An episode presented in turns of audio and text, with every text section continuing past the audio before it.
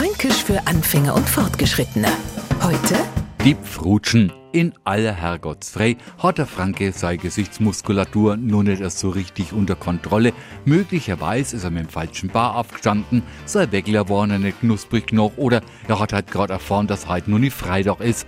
Aber viel wichtiger ist, warum sein Gegenüber zu ihm sagt, was ne du halt für a Pfrutschen. Ein Franke, der a Pfrutschen zeigt, der macht ein Gesicht wie drei Tag Regenwetter, also voll deprimiert, enttäuscht oder einfach gelangweilt. Fränkisch für Anfänger und Fortgeschrittene. Morgen früh eine neue Folge. Alle Folgen als Podcast unter radiof.de.